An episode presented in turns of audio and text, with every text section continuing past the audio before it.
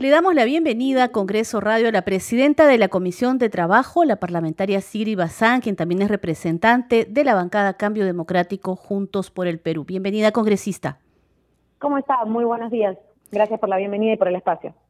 Congresista, queríamos destacar con usted una norma aprobada por el Pleno del Congreso, que es esta que va a permitir que el personal CAS de salud pueda ser reincorporado al régimen laboral del decreto legislativo 728, una iniciativa que sin duda había sido esperada con mucha expectativa por los trabajadores que se encuentran en esa modalidad. Sí, eh, resaltar en realidad la disposición de poder haber agendado esta propuesta que en realidad es de la Comisión de Presupuesto, incluso recoge alrededor de 10 proyectos de ley distintos y eh, creo que el principal principio que se busca para los trabajadores de salud no es solo reconocer su trabajo, sino también entender este principio que está en nuestra Constitución y es el principio de la igualdad, igualdad ante la ley e igualdad en la ley. Y es por ello que hemos decidido homologar los regímenes laborales para que los trabajadores de salud puedan pasar al régimen general, al 728, y en ese sentido también se puede hacer justicia con un grupo de personas que ha dado incluso su vida, se ha expuesto durante estos difíciles años de pandemia. Así que hemos eh, visto con mucha alegría que a puertas de terminar el año podamos hallar consensos y sobre todo porque este ha sido un voto casi unánime en torno a eh, este tipo de propuestas. Ahora, estamos a poco de finalizar el año y la Comisión de Trabajo ha sido una de aquellas que sin duda ha tenido bastante producción legislativa. De ello, ¿cuál es lo que podemos destacar a su opinión? Sí, yo quisiera destacar también uno de los últimos dictámenes aprobados en un pleno hace un par de meses, en donde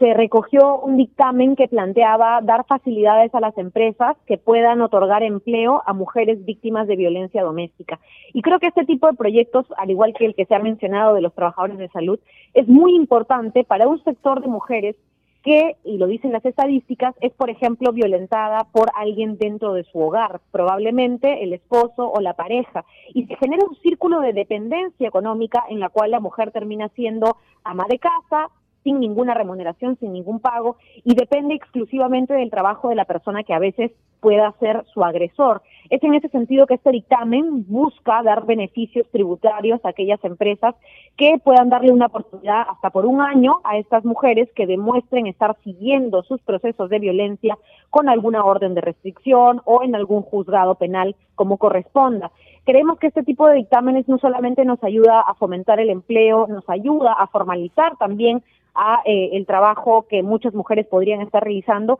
sino que además es un incentivo para romper con esa dependencia económica frente a el agresor que a veces lamentablemente se encuentra dentro de la casa de la misma mujer. Entonces, esta también fue una iniciativa apoyada multipartidariamente, muy de consenso, y asimismo hemos planteado otros proyectos, por ejemplo, para que todos los regímenes laborales tengan derecho a una pensión por viudez, y otras iniciativas que sentimos son de justicia social y son las que más han generado consenso independientemente de los partidos, fuerzas políticas o bancadas que han votado a favor. Como por ejemplo también la licencia por fallecimiento para eh, las personas o los trabajadores del sector privado, ¿no, congresista?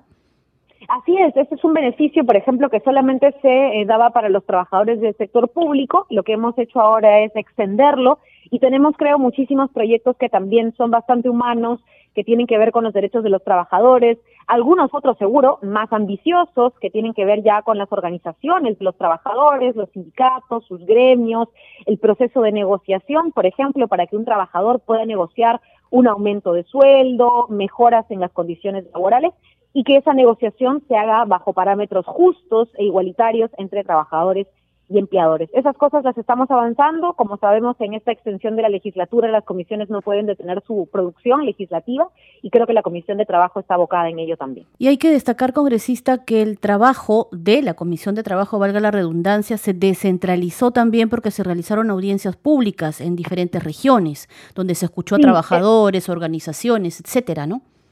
Sí, eso nos, ha parecido muy importante, es algo que queremos fortalecer dada la coyuntura, y sabemos que la conflictividad en el país ocurre a veces, eh, muchas veces en realidad fuera de Lima, nosotros hemos mencionado ya en eh, Piura, ciudad,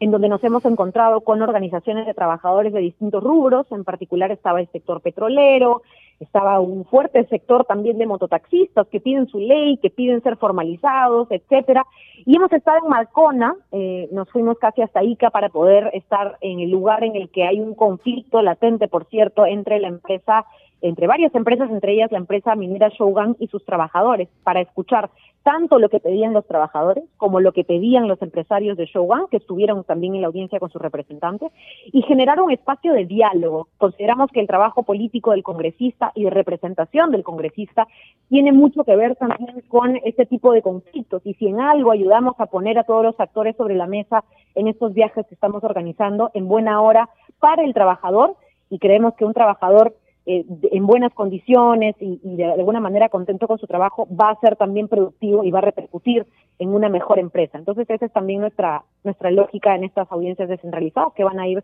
continuándose los próximos meses. Muy bien, congresista. Sabemos que estuvo en San Juan del Urigancho hace, unos, hace un momento usted. Sí, nosotros hemos tenido un trabajo, gracias por mencionarlo, en San Juan del Urigancho desde que empezamos en realidad la gestión. Como congresista por Lima, he de decir que en San Juan del Urigancho están más de dos millones de limeños, bueno, de peruanos, perdón, y sabemos que también es muy importante porque es uno de los distritos eh, con más complejidades en el que hace falta una red hospitalaria que pueda atender a estas dos millones de personas, si no es más, que vienen de distintos distritos aledaños. Estamos hablando de un distrito que además eh, tiene a la mayor cantidad de ollas comunes, con las cuales también hemos venido trabajando una ley de recuperación de alimentos, eh, fortalecer a las ollas comunes y certificar laboralmente a las madres para que dejen no esa dependencia económica y también sean mujeres emprendedoras y trabajadoras a futuro. Ya tenemos a 50 eh, madres de las ollas comunes que están certificadas por el Ministerio de Trabajo, fíjese, y así con todas estas agendas y todos estos temas hemos llegado el día de hoy también para un compartir que si bien responde a las fechas festivas, a la Navidad, hemos estado con los hijitos de muchas de las señoras que, que han trabajado con nosotros, sabemos que ellos también piden muros de contención, acceso a servicios básicos y nos hemos comprometido para el siguiente año que inician ya y las próximas autoridades locales, poder tener una reunión con el nuevo alcalde de San Juan del Urigancho que nos permita también establecer la agenda para uno de los distritos más grandes de Lima y por qué no decirlo del país, ¿no? Bien, congresista, le agradecemos mucho esta comunicación con Congreso Radio y desearle a usted también una feliz Navidad de parte de todo nuestro equipo. Muchísimas gracias, un mensaje de mucha reflexión, de mucha unión para todas nosotras, las autoridades sobre todo, y que sepamos siempre quién es el principal objetivo de nuestro trabajo, y esa es la gente. Muchísimas gracias y que tengan felices fiestas. A usted, congresista.